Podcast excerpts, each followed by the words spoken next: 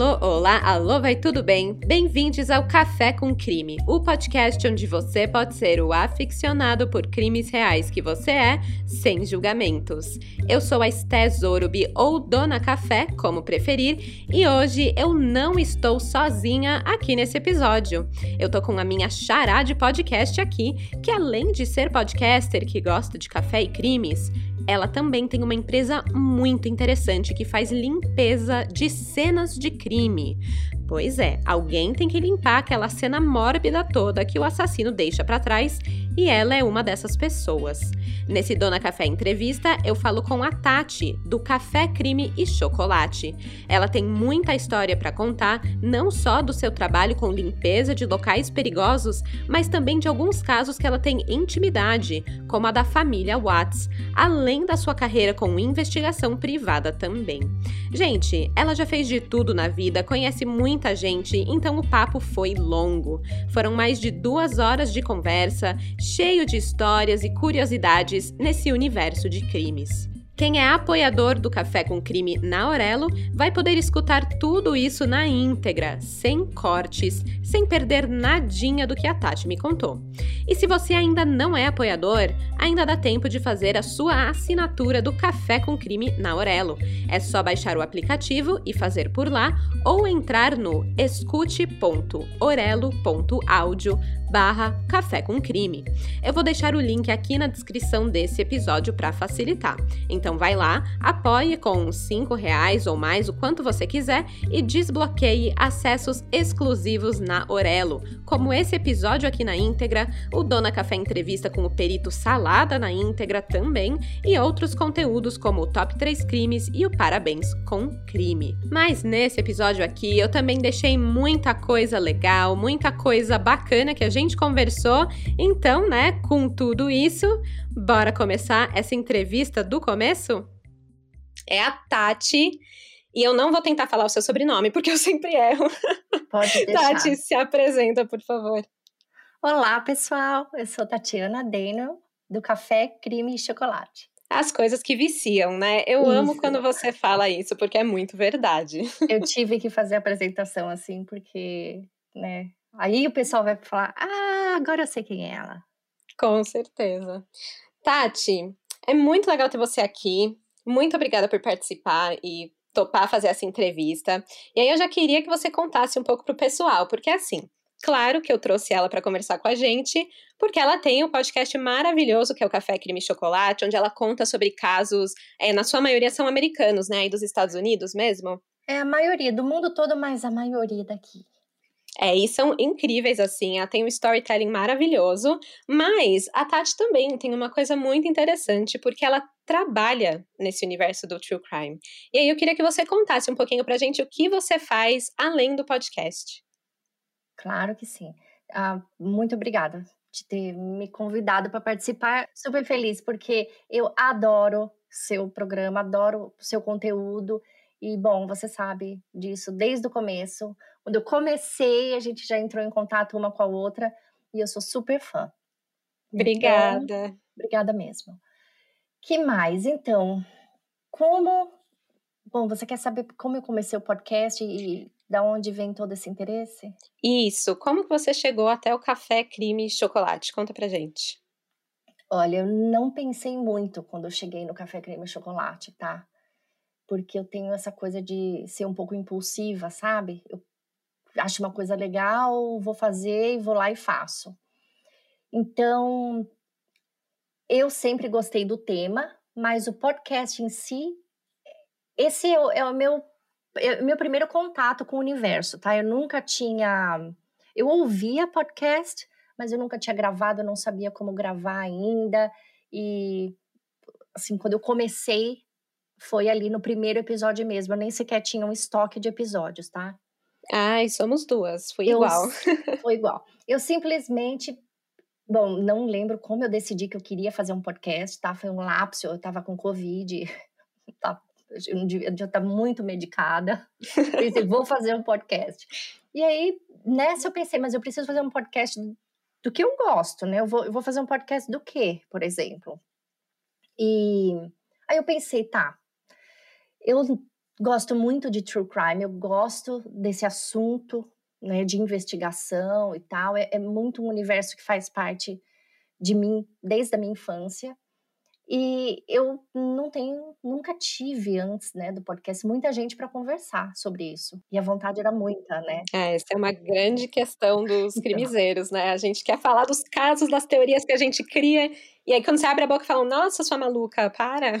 Não, o problema é que a gente quer introduzir o tema em todo tipo de conversa para a gente conseguir aproveitar qualquer chance que exista de falar daquele crime, entendeu? Você tá ali no chá de bebê, você solta uma parte ali, ai, nossa, é mesa tá tão lindo, né? Parece a mesa daquela mãe que, que matou o marido. Que... Então, não dava, não tinha ninguém para conversar. É, tinha acabado, deixa eu ver, tava ainda num momento pós família Watts, que foi o crime grande que aconteceu aqui nos Estados Unidos, uhum. que aconteceu de eu ter ficado muito envolvida, abalada, porque eu tinha conhecido a pessoa no evento, a vítima. Então, parece tá que... É. Parece que aquilo pegou muito diferente, sabe? Em 2014, a gente participou de um evento em Sedona, juntas. É... Assim, eu fiquei num quarto com a minha ex-sócia. Não, desculpa, eu fui pro evento com a minha ex-sócia e o quarto, quando chegava nesse evento, você dividia as turmas para você justamente não ficar com ninguém que você conhece. Né? Uhum. Era um evento sobre como você. Eu, eu fiz life coaching aqui. Eu estava, na época, trabalhando com vítimas de tráfico humano aqui em Sarasota. E aí, essa nossa essa nossa instituição, uma agência que prestava serviço para essas vítimas, pagou esse evento para nós duas e quando chega lá, colocaram eu no quarto da melhor amiga da Shannon, que estava com ela no evento. Inclusive, a amiga que, quando ela fez uma cirurgia no pescoço, passou dois meses na casa dela, com o Chris, com a filhinha. Então, é, amiga. Muito próxima. Mesmo, mesmo né? aquela amiga irmã, sabe? E a Shannon nem ficou com a minha sócia, ficou com outra pessoa. O grupo tinha umas 20 pessoas, né? Então, eu só a gente só encontrava todo mundo junto na hora do café da manhã, no almoço, em alguns eventos, mas assim, ainda assim, meu único contato com ela foi um dia quando eu falei que eu não via a hora de sair de lá para comer um chocolate, porque o lugar era vegano, no topo. Tinha que ser chocolate, né? O assunto. Não, era vegano só folha mesmo, sabe? E aí chegou terceiro dia de evento, eu não aguentava mais. Eu falei, gente, eu não vejo a hora de ir embora daqui para comer um chocolate. E ela ali, ó, lá do outro lado assim da mesa, olhou para mim e fez assim: tô com você, tô na mesa aqui, né? para quem não conhece, Tati, conta hum. rapidinho como que foi esse caso e o que aconteceu. É, daí em 2018, é, bom, só para a gente continuar, para saber qual é o meu link, uhum, quando claro. a gente saiu desse curso, aquele grupo lá todo, dessas 20 pessoas, fez um grupo no Facebook, sabe, esses grupos fechados, uhum. só de quem participou ali. Algumas vezes ali ela mandava uns videozinhos das filhas dela ali, mas era tudo, você honesta, que era para promover o produto que elas vendiam, tá? Entendi. Então, por exemplo, se eu não estava interessada em comprar o shake, eu via, eu achava bonitinho, tal, elas são super legais, super educadas, super queridas.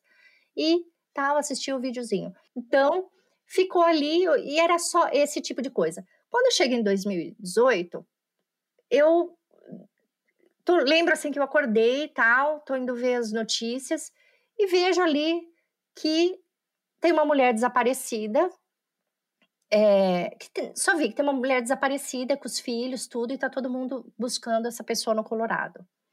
Quando eu entrei, a notícia não me, não me deu clique nenhum, sabe? Até porque a gente entra, liga a TV hoje, tem um, alguém morreu, alguém desapareceu, né? É, sempre Quando tem. eu entrei no Facebook, foi a primeira coisa que eu vi, porque a Cristina, essa amiga que dormiu comigo no quarto, tava, sei lá, gente, quantos compartilhar ela já tinha dado na notícia. Minha amiga desaparecida, minha amiga desaparecida. Quando eu vi a foto, eu falei, gente, aquela menina. Aí veio o clique, né? Aí que deu aquele clique. Então, o que aconteceu? Quando deu esse clique, menina, eu não fazia mais nada, eu já não trabalhava, não dormia, eu só queria ficar, literalmente, tá investigando o caso, porque eu ficava o dia inteiro na internet e o caso foi indo Ele, né, ele tudo aconteceu muito rápido. Em dois, em um dia ele já deu uma, o marido dela já deu uma entrevista na em rede nacional e pelo body language, né, dele ali, a linguagem corporal, já deu para perceber que tinha alguma coisa errada. A gente que é crimiseiro sabe que o marido sempre tá envolvido, né, 95% é. das vezes. É o suspeito cônjuge, número um, né? Namorado, marido, tal, esposa. Então, aí, quer dizer, o caso era interessante porque ele captou o país inteiro, tá? Por ser um pai que né? Quem foi desaparecida? Ela e as crianças. Ela estava grávida, duas meninas. E, e por, por eu ter tido esse contato com a pessoa, o caso ficou real. Porque quando a gente liga ali o Netflix ou a gente pega o jornal e vai assistir à noite, a gente vê essas histórias de crime e tal, aquilo é uma história, né? Por mais digamos assim, interessante que ela seja no sentido da gente querer ficar descobrindo o que, que levou, o que levou o, humano, o ser humano a fazer aquilo, né? As motivações, como a pessoa teve coragem, como ela percebeu que ela não ia, como ela achou que ela não iria ser pega. É isso que eu fico pensando quando eu vejo uma história. É né? aquela curiosidade, né? Aquela curiosidade. Mas quando você vê que aquilo ali é com uma pessoa e que ela existe mesmo. Parece, parece brincadeira, mas a gente fica, gente, essa pessoa existe. Mas é né? verdade, é outra essas conexão. essas crianças existem. Eu vi, não as crianças, mas eu vi os videozinhos dele que ela mandava. Então aquilo ficou, aquilo pegou muito para mim e foi aquele caso que me ensinou a buscar informação aqui nos Estados Unidos. Porque aí todo mundo quer saber, né? Mas você conseguir a informação no mesmo momento que a imprensa consegue, por exemplo, ou até antes, pelo fórum, aí aquilo te dá uma adrenalina, para falar a verdade. Sabendo desses trâmites todos, eu comecei muito a, a procurar saber o que estava acontecendo com o crime da família Watts. E aí, sim, não estava satisfeita, né? Queria saber mais, tal. Aí eu fui fazer o curso de Private Investigation.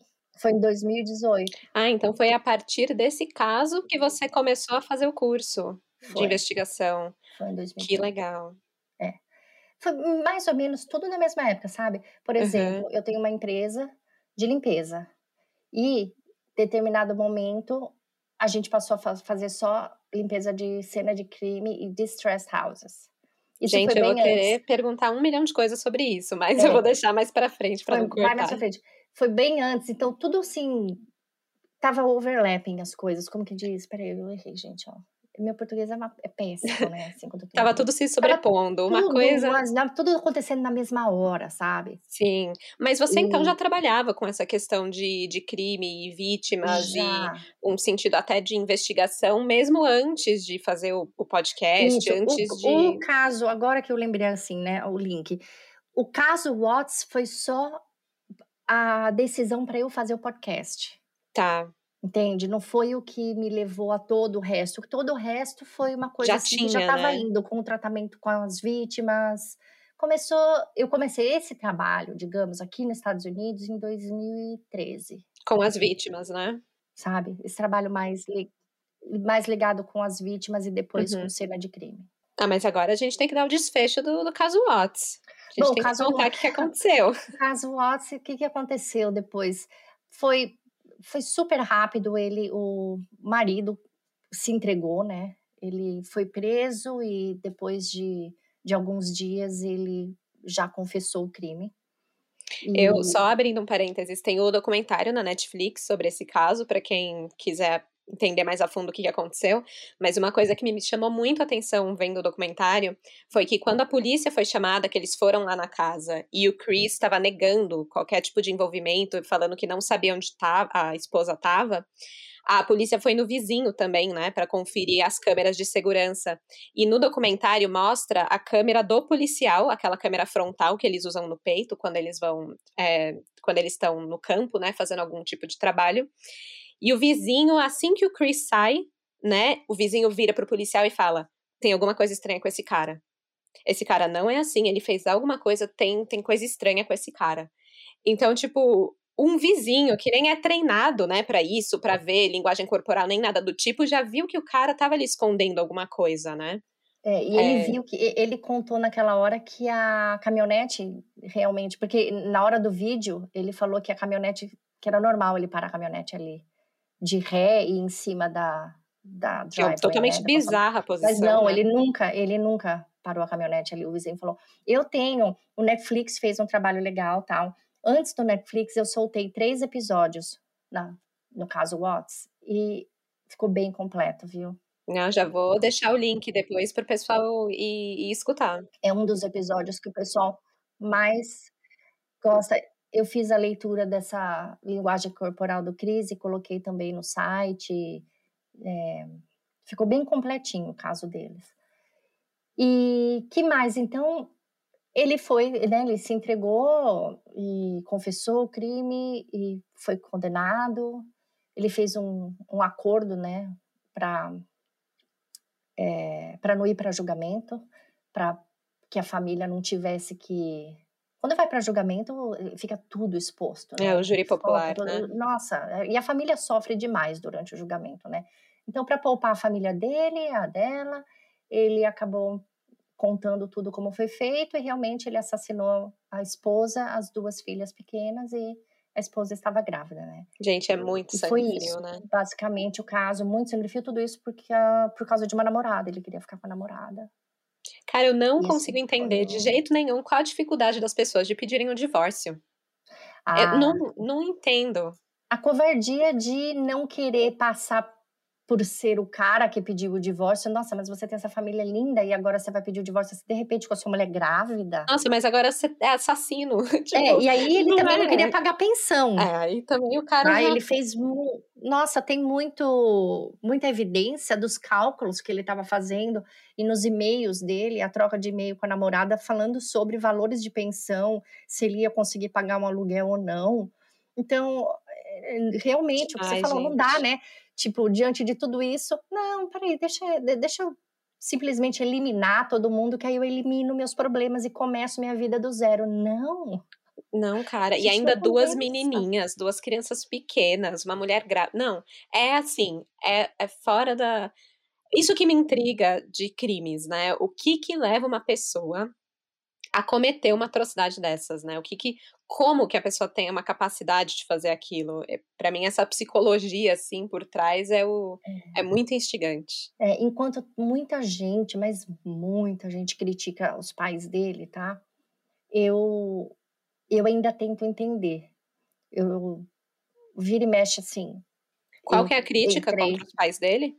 Ah, a mãe dele, a mãe dele foi assim bem conveniente no mínimo, sabe? Ela o tempo todo ela defende o filho. Entendi, claro. E aí isso não pode, né? Você tá culpando a vítima, dizendo que ela era uma mulher insuportável de se viver, que ele já não estava mais aguentando, é, divórcio. Então, divórcio, mas aí divorcia, né? é, exatamente, é. não tem justificativa. e assim, eu não sei, ela não teve empatia nenhuma, nem com a família. Eu não consigo me imaginar, sabe?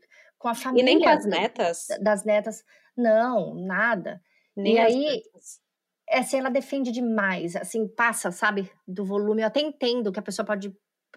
Eu entendo que a pessoa pode continuar amando um filho depois dele fazer isso, tá? Sim, sim. Porque eu acho que amor entendo. de mãe para filho, tudo não acaba. Mas não tem como você não diferenciar, quer dizer, o certo do errado. Sabe, eu amo meu filho, mas o que ele fez é inaceitável. Sim. E perante a lei, ele tem que ficar atrás das grades, porque ele matou as minhas netas, porque ele tirou a vida de alguém. Ponto final. Podia ser, podia ser qualquer pessoa. Não Sim, sabe nem se a família dele, olha, meu, meu filho matou alguém, então ele tem que estar atrás das grades, entendeu? E não querer justificar e passar a mão e coitadinho. E mas... você pode até falar que você perdoou e tudo mais, existe o perdão, eu, eu acredito claro. super nisso, mas o perdão não elimina as consequências que a pessoa precisa cumprir e que ela precisa Sim. pagar, né?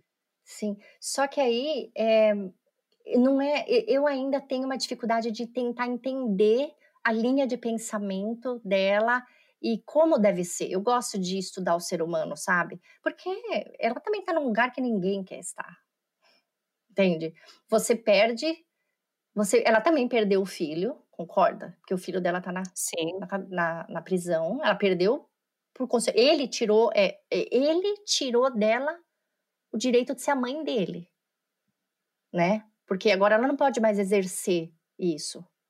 Tá super longe. Ele tá, tem que gastar 600 dólares uma perna de avião para ir até da casa dela até onde ele tá preso. E então eu não sei, é, eu ainda querendo entender. Então, às vezes eu dou uma olhada neles, sabe, para ver como estão. Eles não dão entrevista, mas é um caso ainda que me deixa assim, sabe, vira e mexe, eu ainda fico tentando entender. E aí eu fiz o podcast porque nessas coisas que a gente está aqui conversando sobre isso, eu queria a opinião de outras pessoas, eu quero que alguém às vezes acenda uma luz e, sabe, eu pensar, olha, realmente, olha, olha tudo por esse lado, né? Tem um ponto de vista diferente, E não tinha né? com quem conversar esse caso, eu não tinha com quem conversar esse caso.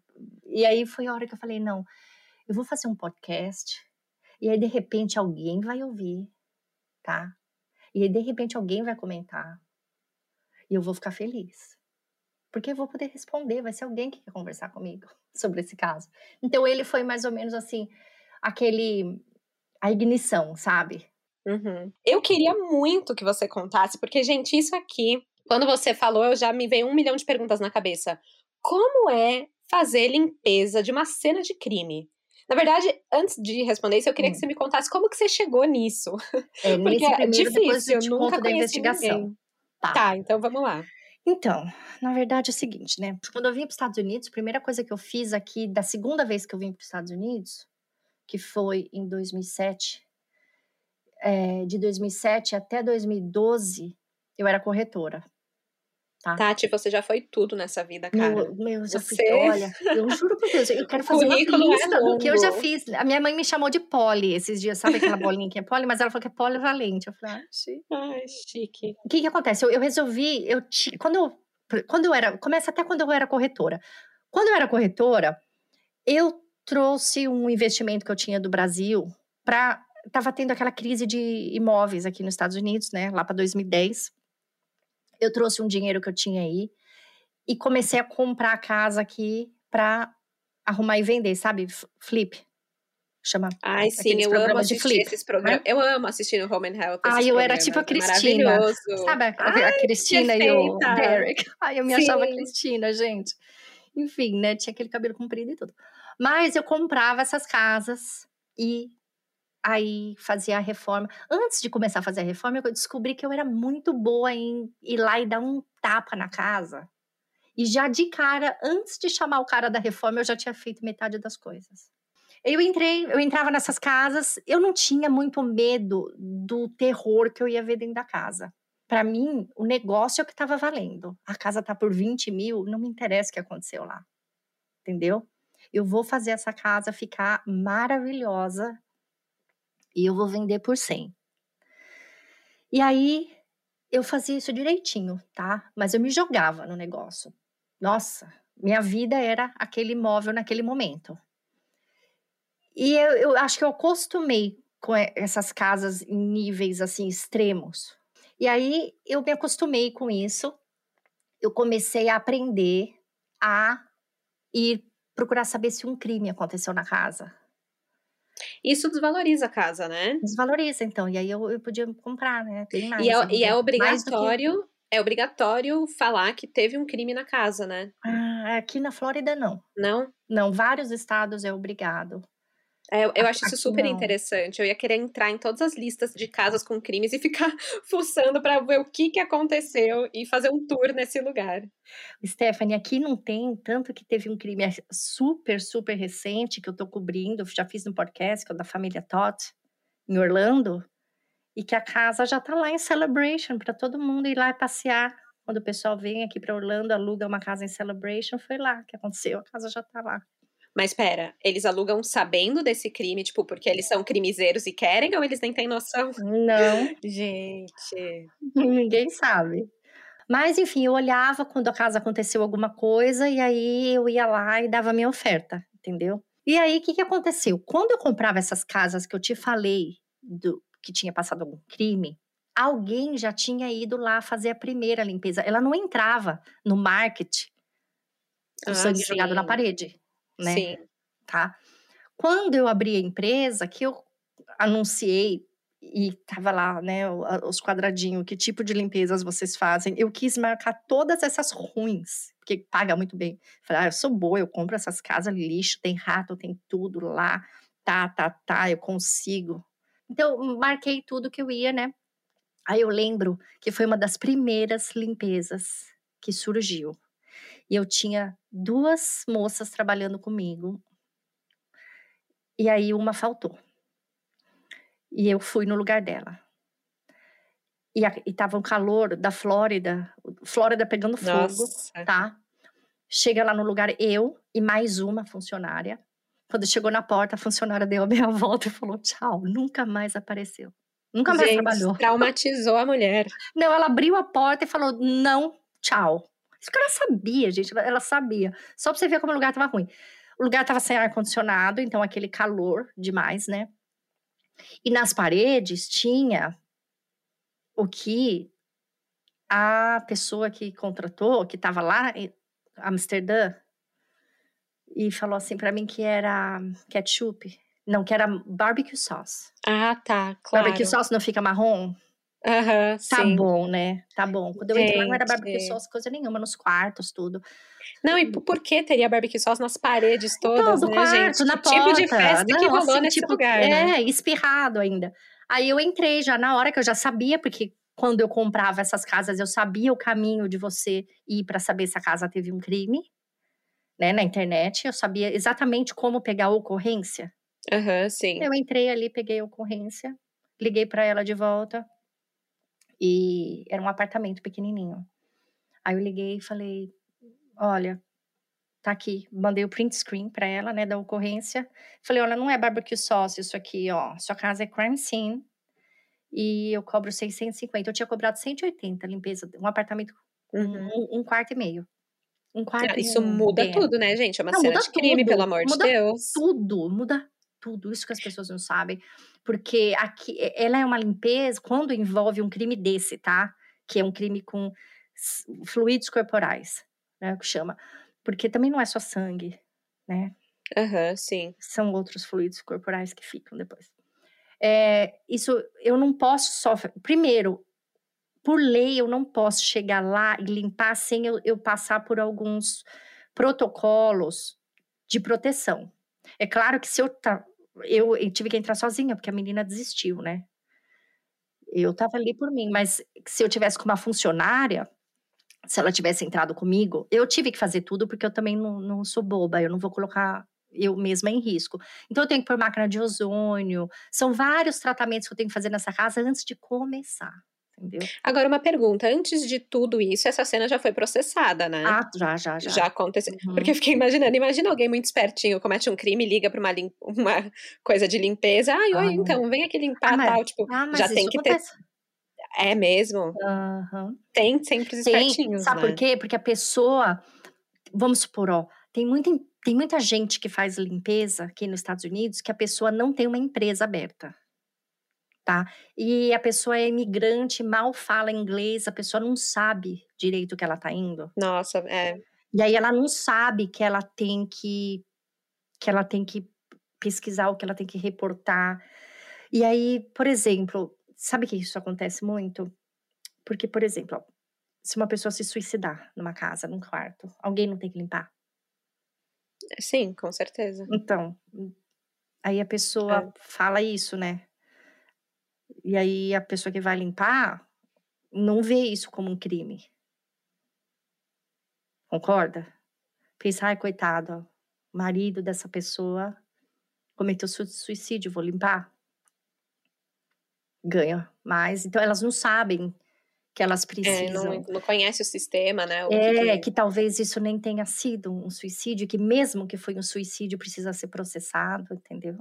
Se te falaram que tinha barbecue na parede, falar que era um suicídio pra dizer que não é um crime, não tá muito longe, né? As então, mas é, mas é qualquer coisa. pessoalmente, porque na verdade não teve um suicídio ali. Porque se teve um suicídio ali, esse corpo foi para onde? É, o ML, que seria igual o ML do Brasil, que foi buscar lá, já inicia uma ocorrência. Isso foi alguém que ou deu um tiro em alguém, ou esfaqueou alguém que não não aconteceu nada, por exemplo, mas não deixa de ser um crime, concorda? Sim, claro. A, a pessoa foi para o hospital, tá viva, não teve polícia, não teve ambulância. Porque se teve ambulância, ou se teve o IML para vir buscar a pessoa, teve ocorrência. Aí uhum. a cena já foi processada. Entende?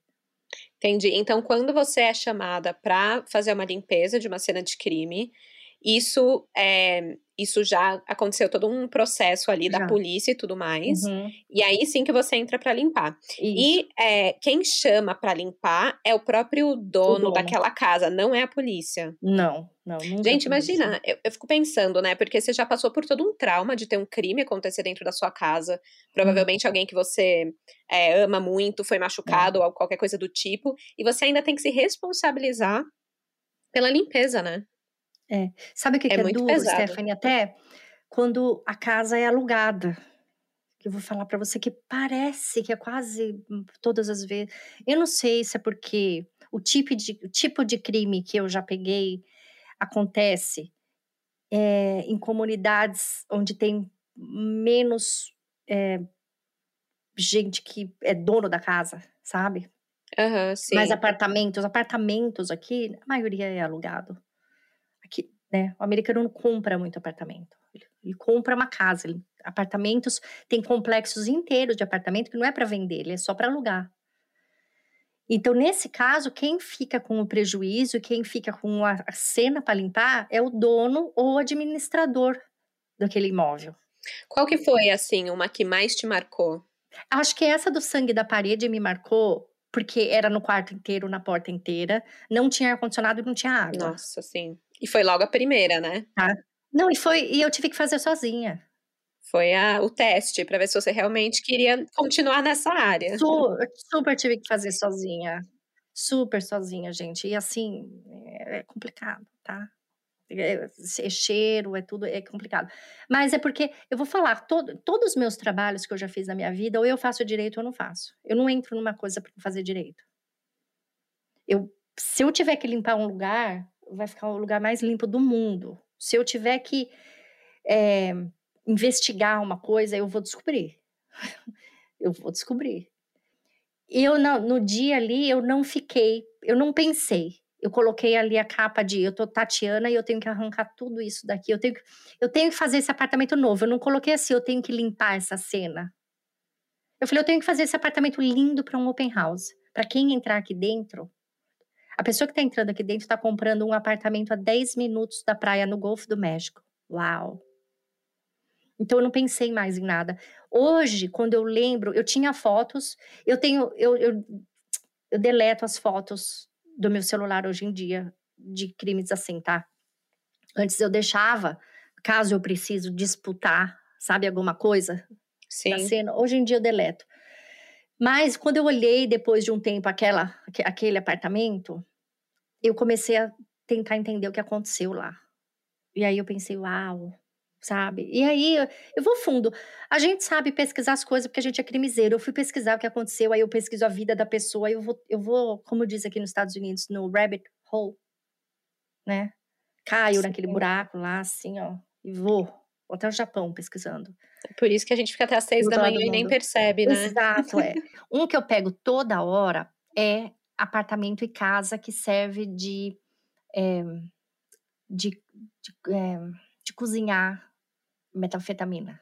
Ah, ok. Né? Ah, de, é, laboratório de drogas, né? Isso, né? Caseiro. É. é. Esse daí, você acha que não é extremamente destruído. O fogão destrói, sabe?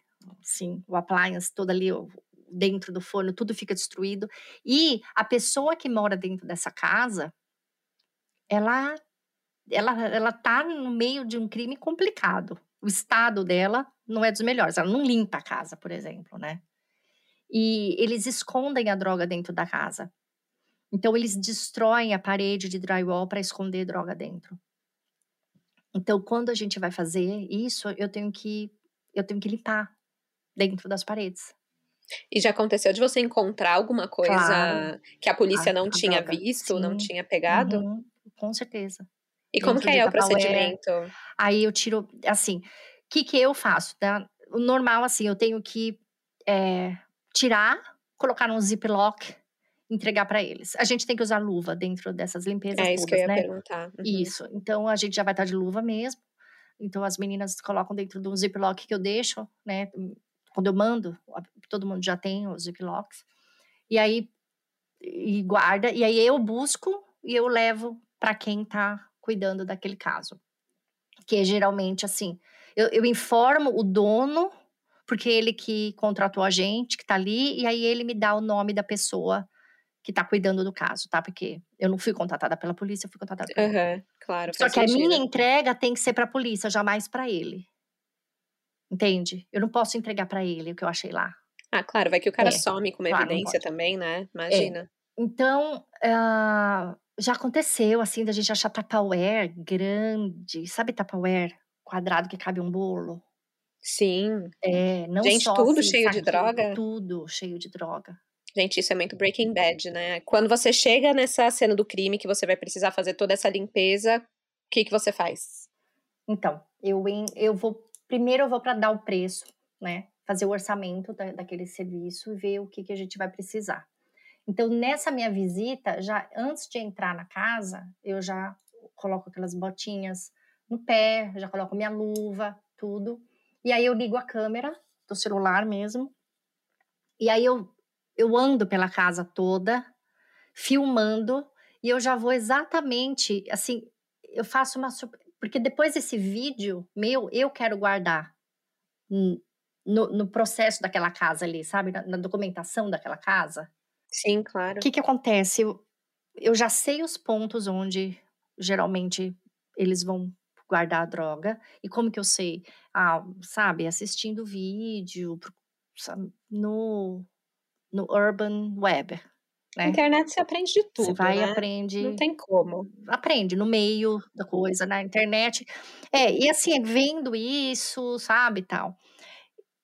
Procuro tudo e filme. Eu filmo, inclusive, assim, é, lugares desses que eu vejo que é típico de ter alguma coisa e que não tinha nada mesmo, tá?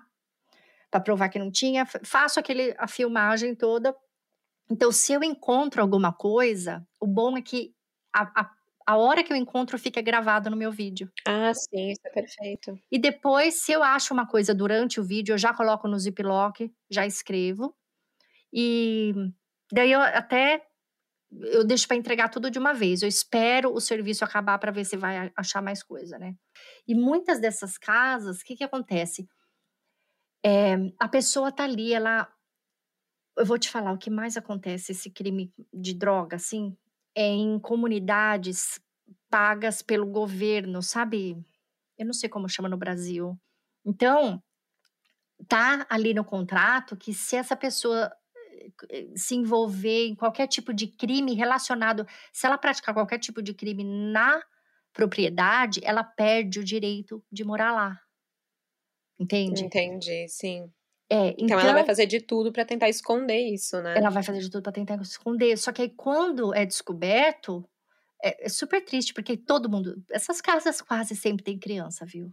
Várias morando. Ai, que tristeza, né? Super triste, porque você vê, você vê assim o quarto de criança, você vê brinquedo ali perdido, jogado para trás, e aí você vê tudo que você pode imaginar de droga e seringa e coisa, tudo misturada na casa. E então o que que eles fazem? Essa pessoa foi presa. E aí quem vai tirar as coisas dela da casa? Sabe quem? O governo, a polícia. Tudo é Hum. colocado para fora na rua. Então não fica Então- nem, tipo, na responsabilidade de um familiar, de coisa assim. Tem, ficaria do familiar, mas perde. tem gente que não tem familiar, né? Pra buscar. Aham, As crianças são colocadas no sistema foster, Sim. As coisinhas deles são levadas com ele, o resto da casa fica, fica lá na rua. Às vezes eu tenho que jogar fora, aí eu tenho que chamar uma caçamba, tá? Já tive que fazer isso inúmeras vezes. E eles querem, ele quer aquilo livre em dois dias para alugar para o próximo, entende? Então a gente tem que se desfazer de móveis, des- dos objetos pessoais da, pessoais da pessoa, assim, de tudo. Tem que se desfazer de tudo. A gente acaba achando várias coisas. E aí, nesse momento, eu te falo, tá? Que é uma um diferencial. Eu, eu sou. eu- tem gente que entra numa casa e fala assim, ó, enfia tudo na caçamba, manda embora, não sabe nem o que tem ali. Eu dou uma olhada boa, porque eu acho que tem coisa que não pode ser jogada fora, por exemplo, entendeu? Tem coisa que Tipo pode quê? tem coisa que pode ser interessada. Por exemplo, se eu acho um diário, entende? Se eu Claro. acho um diário, tem informação naquilo ali. Eh, se eu acho talões de cheque, tudo que eu acho que tem o nome de alguém, até correspondência, eu gravo, eu, eu guardo tudo e entrego. Que eu acho importante, eu acho importante isso daí. E, e também eu sempre fico pensando, eu não sei direito quais são as regras dessa pessoa ter as posses dela de volta quando ela sai, Uhum. entendeu? Sim. Então, não, não cabe a mim julgar o que, que aconteceu. Então, eu acho que algumas coisas que aparentam ser de valor e pessoal, não digo roupa e objetos, mas se fosse diário, fotografia e correspondência, é, eu Umas coisas com apego emocional, né? Que a gente vê que obviamente teria isso. Entendi. Se essa cena do crime ela já foi processada e tudo mais, é, teoricamente, essas coisas que ficaram pra trás não são do interesse da polícia, ou não? Pode ter algum, Ah, alguma coisa assim que passa? eles não olham.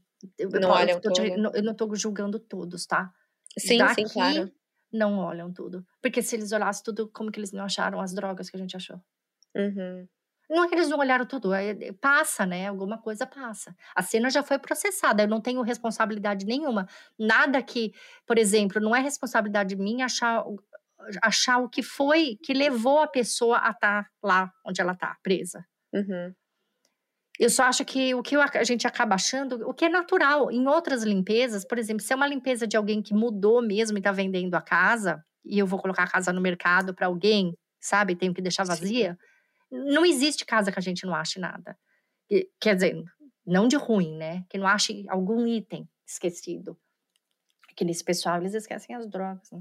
Diferença. Ou seja, gente, se for contratar alguém pra limpar a sua casa, contrata um crimiseiro, entendeu? É Porque ele vai fuçar tudo, vai achar tudo, não vai deixar passar um fio de cabelo.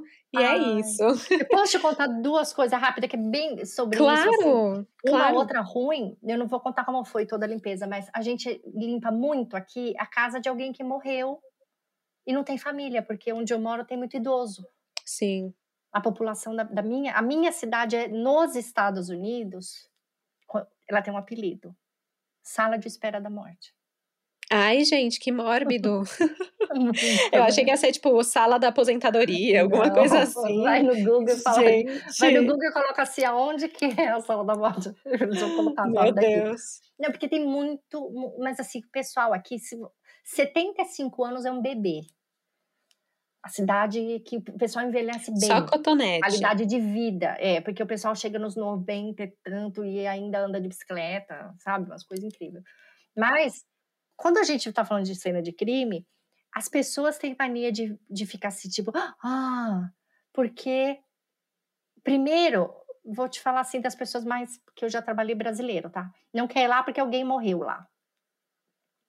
Depois é a questão violência. Então eu vejo a cena do crime, cena de crime, ela tem a questão de ali ter acontecido uma coisa ruim. Apesar de que, né? Tem muito essa questão de energia também, né? é, ah, mas aí eu já faço assim, umas meditação, já Não, é que tem gente que é muito sensitivo, tem outros que Não, não. Eu, eu, Eu não sou uma pessoa muito. sensitiva. Sério, Eu eu, não sou sou. muito. Eu sou super, super, eu e minha mãe. Mas eu já acostumei assim, que eu, eu acho que eu tô fazendo um bem pra pessoa quando eu tô ali, viu? Ah, mas com É, certeza, porque imagina super. sobre. Ia cair sobre alguém, assim, né? E é melhor Ia, se alguém que é um penso assim, ó, profissional. Meu, você concorda assim, ó, que tudo na vida a gente tem como deixar arrumadinho, né? Pra, pra hora que a visita vem. bê, bê, bê. Às vezes você sai de cena e não deixou tudo arrumadinho, né? Alguém vai ter que lidar com aquilo. E eu fico pensando assim, eu tô lidando com o maior respeito naquilo. Eu tô fazendo, eu tô dando a chance dessa pessoa aí, tô falando, olha, eu tô deixando aqui, ó, tudo em ordem nos trinques pra você, pá, pá, pá. Ah, isso é muito né? bonito. E aqui tem a questão muito assim, e eu- uma coisa que eu respeito muito, da, da- do direito daquilo ser só dela. Sabe? O que eu achar ali, eu não vou hum, sair contando pra ninguém. É muito da intimidade, né? pessoal, Você tá muito entrando pessoal. ali no, no, É muito Realmente. pessoal, sabe? Eu tô entrando nos últimos momentos de alguém, no, no, no último parágrafo dessa pessoa. Então, eu hoje em dia eu acho assim às vezes de verdade para você que é um é uma honra estar ali naquela hora sabe eu, eu me sinto especial na hora que a gente pode fazer isso eu sei que a minha mãe também se sente demais uhum. e então a gente tem essa coisa e teve um caso onde a gente foi fazer uma dessas que eu tô te falando que acontece toda hora que, que alguém morreu na casa né e a gente chega lá né já tiraram o corpo já foi feito tudo como eu te disse, se foi ambulância, teve uma, um, uma, um boletim de ocorrência, tá? Porque alguém tem que decidir se aquilo realmente foi morte natural. Já passou tudo isso? Quando chamam a gente, é, a gente chegou numa casa aonde essa pessoa tinha sido encontrada, né? Foram descobrir que essa pessoa tinha morrido uns 10 dias depois. Nossa. Então a casa estava no, no tipo, uau, né? Uhum. Eu acho que o mais impactante deve ser o cheiro, né? É o cheiro. E, e, é uma coisa que, a não ser que você esteve num lugar assim, você nunca vai saber. Porque, assim, a maioria das coisas que eu vejo é TV, é filme, é vídeo e tal. E não tem como saber como é, né? Eu acho que deve ser bem difícil Mas eu vou te falar uma coisa, ó, o que, que a gente mais vê nos casos que a gente cobre? Quando é encontrado um corpo que está em estado de decomposição, ele tem que ir para a necrópsia para ser determinada a causa da morte, não é? Porque não dá para saber. Você vê o corpo em decomposição, você não sabe, não dá para enxergar se aquilo teve um tiro, se aquilo teve. Não dá. O estado que o corpo está, não dá. Quando uma pessoa Sim. morre de causa natural, fica igualzinho. Concorda? Não tem como saber. Então, a diferença de eu ir atender uma casa onde alguém foi esfaqueado para uma casa onde alguém ficou ali em decomposição, dois, três dias que seja, num sofá, não tem diferença. Para a gente, não tem diferença. Porque o tipo de. O tipo de. O que acontece durante a decomposição, larvas, os bichos que isso vai atrair, tá? Porque cada local, se o crime acontece lá no norte dos Estados Unidos, é uma coisa, aqui na Flórida é outra. Ah, Aqui, ah, claro, o ambiente o, aí, o, o ecossistema é outro, do lugar. O ecossistema é outro, né? Então, é, o clima, né? Se essa pessoa não tem como controlar o termostato dela e de repente a casa tá, é complicado. Então, é, a gente foi fazer essa limpeza aqui, era dia de Natal, 24 de dezembro, que é um dia que eu dou muito valor, tá? É o meu dia mais sensível do ano. E, eu nunca fico muito bem nesse dia, porque eu fico com muita saudade da família no Brasil, coisa e tal.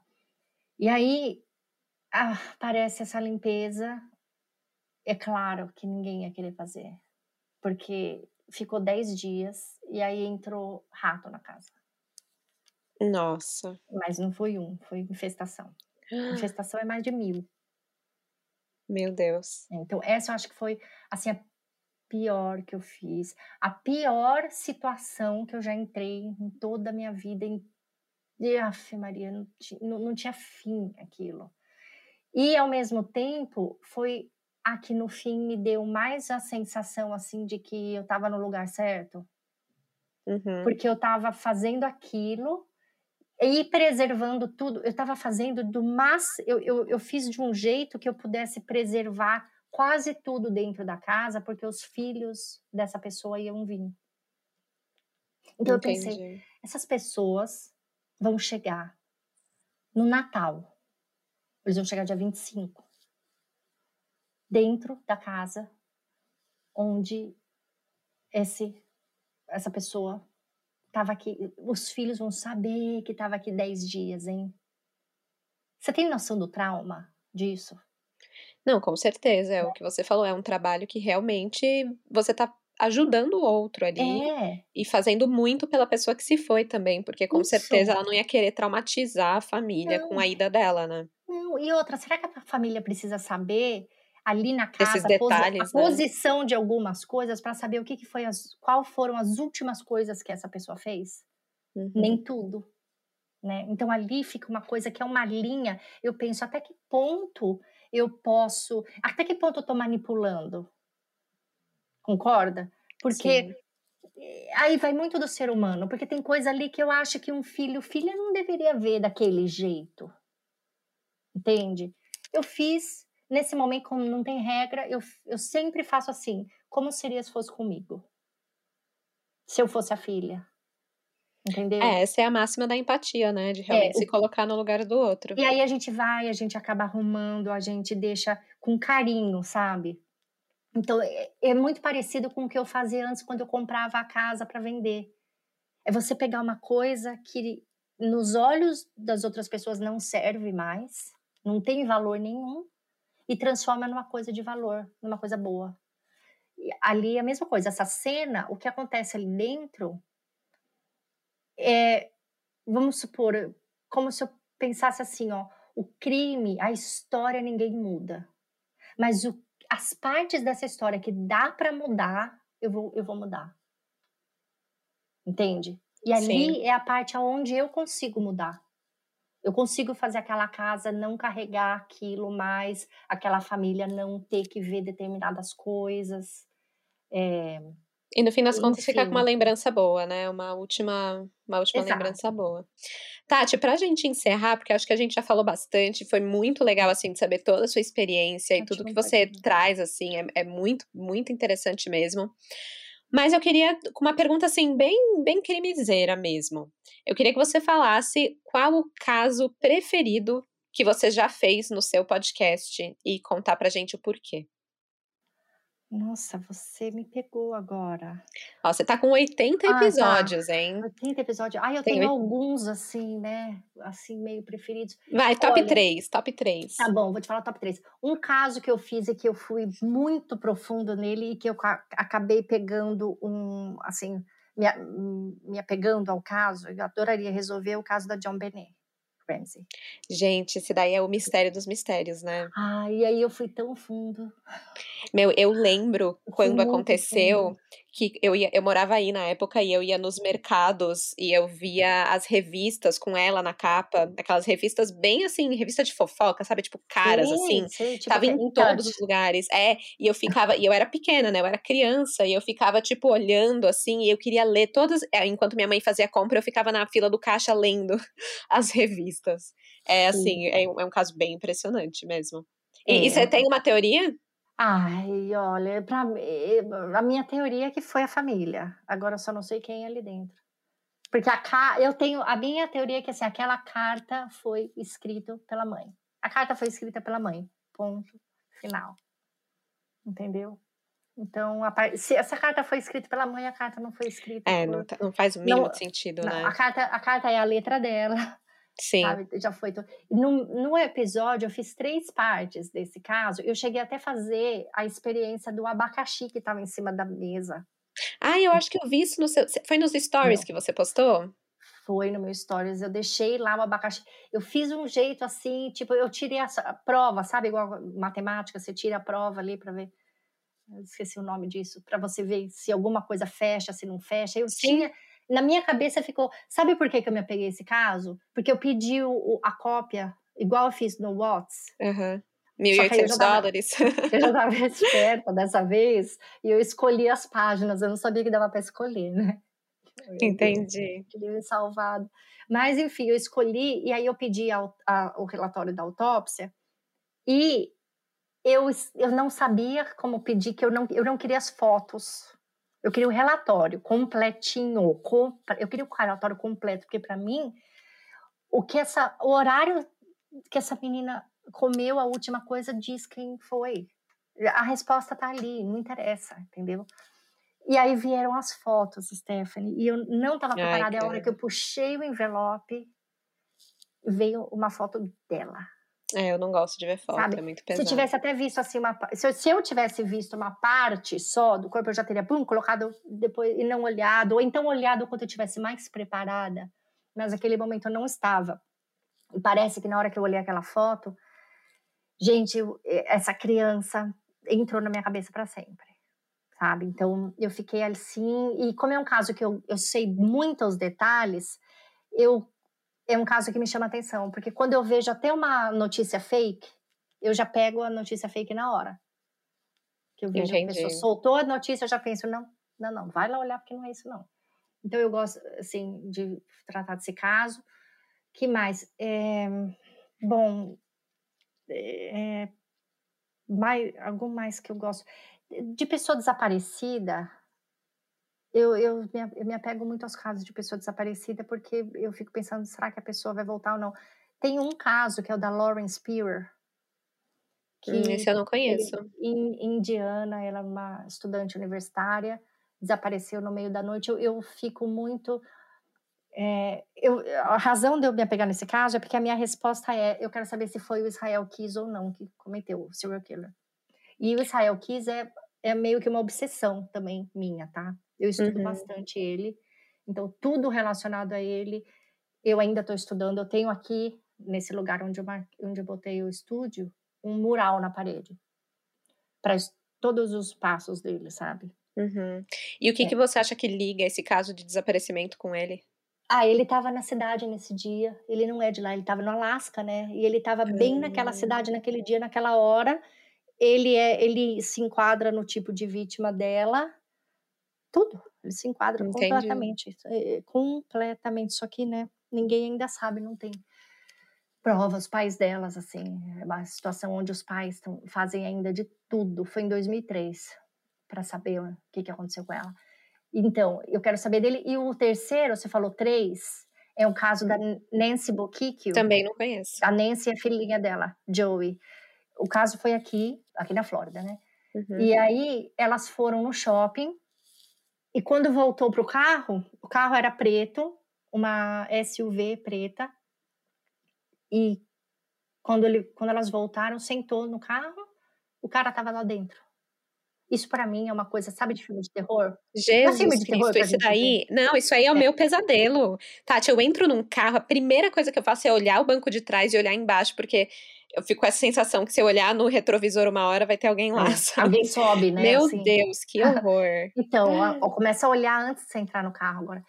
Então, elas entraram e, e ele tava lá. E o que, que ele fez? Ele, ele torturou demais elas no carro, sabe? E a filhinha dela estava com sete anos, ele matou as duas no carro. Tem também uma possibilidade de ter sido o Israel Kiss, porque ele também estava na Flórida na data. É, o que foi usado no crime, ele também costumava usar, que era óculos de mergulho, zip ties. Só que o, crime foi é, usado uma arma, ele não usa. Ele, ele levava uma arma para o último caso, mas os crimes dele não usa muito arma. O que acontece é que não foi o único. Hum, outras duas pessoas foram no, no mesmo shopping, que elas estavam estacionadas no shopping, né? Outras duas vítimas tinham um carro preto, SUV de luxo, tá? Todos os carros eram, um era Mercedes, um era um Infinity e o outro acho que era uma Porsche Cayenne. Todos pretos, Uhum. E todos eles, quando a pessoa entrou, ele estava dentro. E o da Nancy e o da Joe, a pessoa, ele, ele matou. E uma outra, ele violentou e deixou ela num, numa estrada longe. E a outra, ele só, assim, super fez, ele fez, fez ela e o filhinho de refém, todos estavam com criança, tá? Nossa, gente. Porque ele pegou, por ser a vulnerabilidade da mulher, né? Tava indo com a criança, sabe que ela não vai reagir. Sim. Essa, ele, ela sobreviveu, tanto que é ela que conta tudo, né? Assim que a gente sabe muito do que ele fez. Em, tudo indica que era a primeira pessoa, que, que era a mesma pessoa, porque o crime foi feito igualzinho, Uhum. E todos no mesmo shopping. E em todos os casos ele foi em caixa eletrônico, fez elas sacarem dinheiro. E em todo momento ele estava com o rosto coberto, não teve como fazer um retrato ele falado. Então, essa que sobreviveu, né? A, a, outra que ficou lá caída na estrada, ela tinha apanhado, ela, ela não tem condição de lembrar o que aconteceu. Entendi. A, a que sobreviveu e que prestou mais atenção, conversou com ele, tudo, ela fez um retrato falado e eu tenho lá no meu episódio, se você ver o retrato falado dela e se você ver uma foto do Israel Kiss, para mim é ele. Gente, tô chocada. Só que aí você quer ficar mais chocada? Ela disse que é, grandes chances que ela achava que ele, que ele era brasileiro. Mentira, por quê? Sotaque?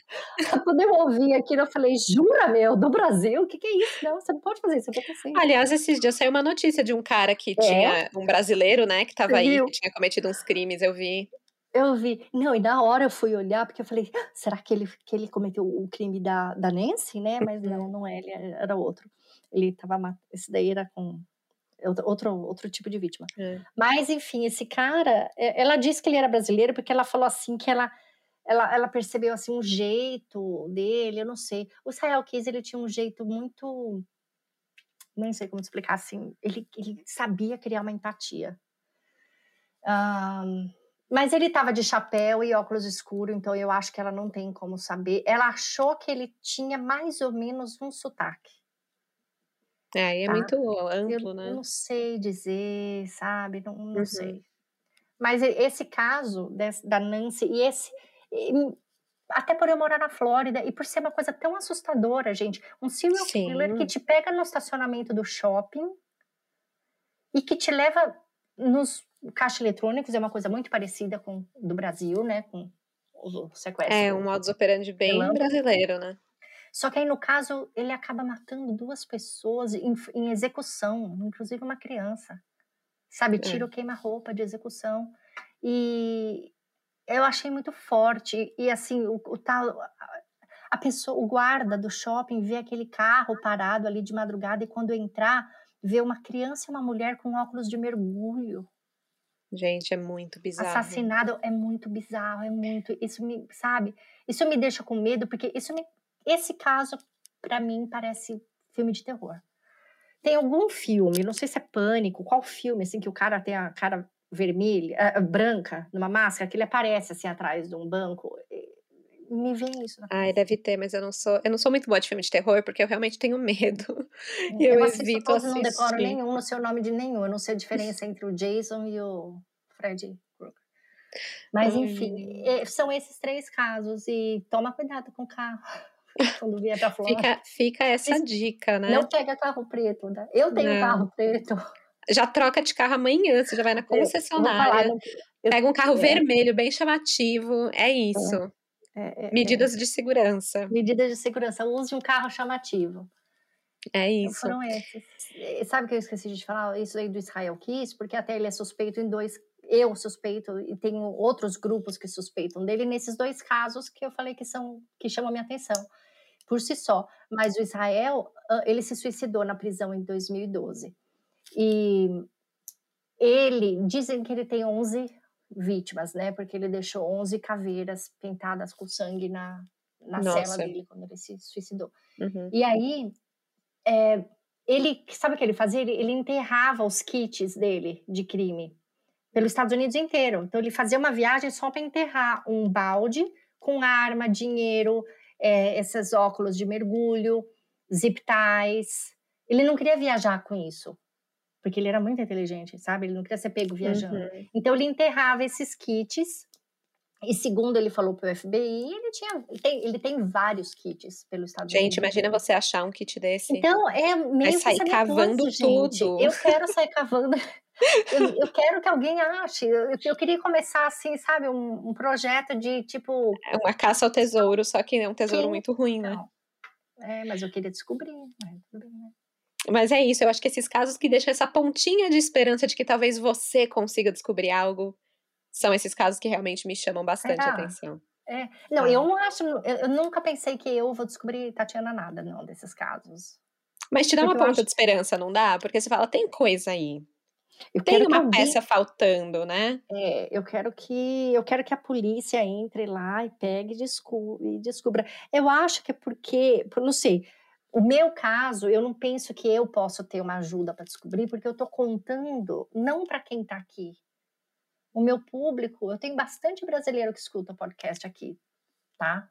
Mas ainda assim, 80% está no Brasil dos ouvintes. Então, Sim. Às vezes eu não, eu, eu, não fico assim pensando, poxa, será que eu. É mais pelo. Eu, sabe o que, que eu quero com o podcast? Eu quero que. Eu não sei se um dia eu vou conseguir isso, mas eu queria que as pessoas, ao ouvir a história, se colocassem um pouquinho em cada personagem. Claro, isso é, seria Sim. Para com, com, com o passar dos tempos na vida, a gente ia aprendendo que nada é impossível e que o ser humano, no, nossa mente, nosso cérebro, ele, é, ele é tão desconhecido que a gente não imagina.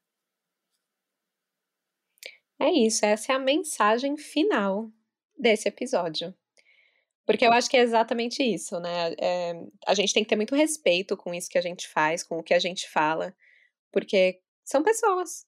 É o que você falou, né? Quando a gente vê a pessoa na nossa frente, aquilo se materializa e realmente toma outro, outro sentido, mas todos os, todas as pessoas, por mais que a gente não conheça, existem ou existiram e né, a gente não consegue nem julgar direito o que, que levou ela a é. estar na situação que ela estava, né? Então é e de bem... repente, assim, ó, se, se eu me pergunto, às vezes eu me pergunto qual é o sentido de tudo aqui, né? Uhum. Eu tenho isso. É, né, eu já passei por coisas na minha vida de passar meses no hospital, já tive muito entre a vida e a morte. Depois disso, eu me questiono. E eu acho que essa coisa de, de, de tratar desses crimes, contar o crime, me dentro de mim trabalha essa minha parte, tá? de, do que, que a gente está aqui fazendo, por, por quê, né? Por que, que o ser humano tem que passar por sofrimento? Por que, que a gente tem que sofrer? Por que, que a gente tem que morrer? E se, se essa pessoa nasceu de repente para que essa, esse sofrimento que ela passou tão horrível de um desses crimes que a gente conta, para que, que ele serviu? Será que ele serviu para ensinar alguma coisinha para aquela família próxima, para os vizinhos, ou quem sabe se a gente contar uma história, esse propósito vai para muito, ele, ele, abrange, né? Com certeza, né? Quanto mais então, pessoas eu... conhecem aquela história, talvez é, algum pensamento pode ser mudado, né? É, o meu último episódio trata, tratou de, de um crime e ele entrou depois na questão do racismo durante a investigação, tá? E aí, é, assim, é muito triste foi resolvido, tal, a pessoa não foi, o inocente não acabou sendo condenado, mas quase foi.